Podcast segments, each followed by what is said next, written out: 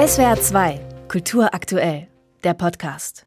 Der Kasseler Soziologe Heinz Bude hatte die Tagung organisiert und moderierte sie auch persönlich. Er teilt die Einschätzung, dass die Dokumenta nach dem Rücktritt der Findungskommission für die nächste Ausgabe der Ausstellung womöglich in der tiefsten Krise ihrer Geschichte steckt.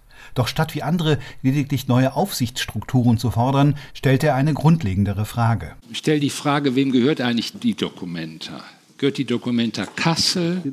Gehört die Dokumenta der Bundesrepublik? Gehört die Dokumenta Europa? Gehört die Dokumenta der globalen Kunstwelt?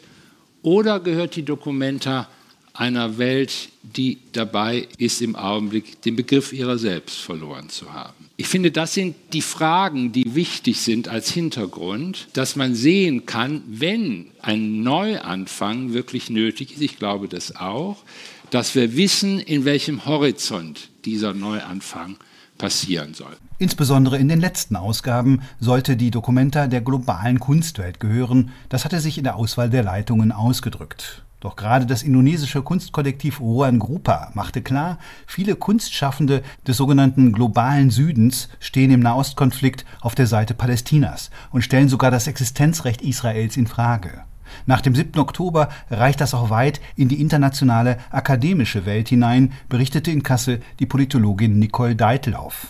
Sie hatte im vergangenen Jahr eine Kommission zur Aufarbeitung des Dokumenta-Skandals geleitet und vor wenigen Tagen gemeinsam mit Jürgen Habermas das Selbstverteidigungsrecht Israels unterstrichen. Seitdem bekommt sie Hassmails aus der ganzen Welt. Das war schockierend. Also die Documenta 15 hatte uns, glaube ich, einen guten Blick dafür gegeben, wie verbreitet, mal ganz vorsichtig formuliert, Israel-Feindlichkeit in der Kunst- und Kulturszene zum Teil ist.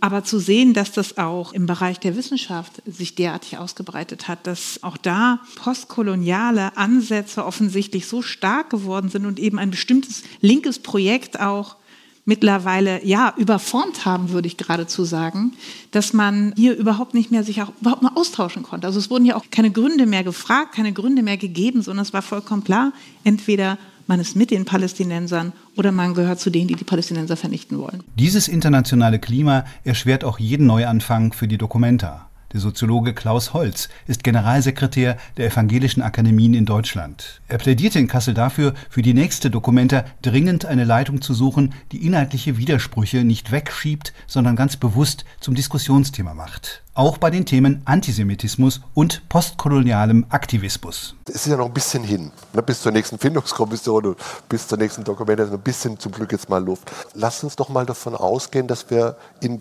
Widersprüchen uns befinden, die sich nicht werden auflösen lassen. Wir bewegen uns in einem thematisch, politisch in einem Bereich, auch wissenschaftlich in einem Bereich, der gespickt ist von Ambivalenzen. Die Trauer um die jetzt getöteten palästinensischen Zivilisten und die Frage, wie soll es weitergehen, solange die Hamas dort irgendeine Rolle spielt, ist so eine Ambivalenz.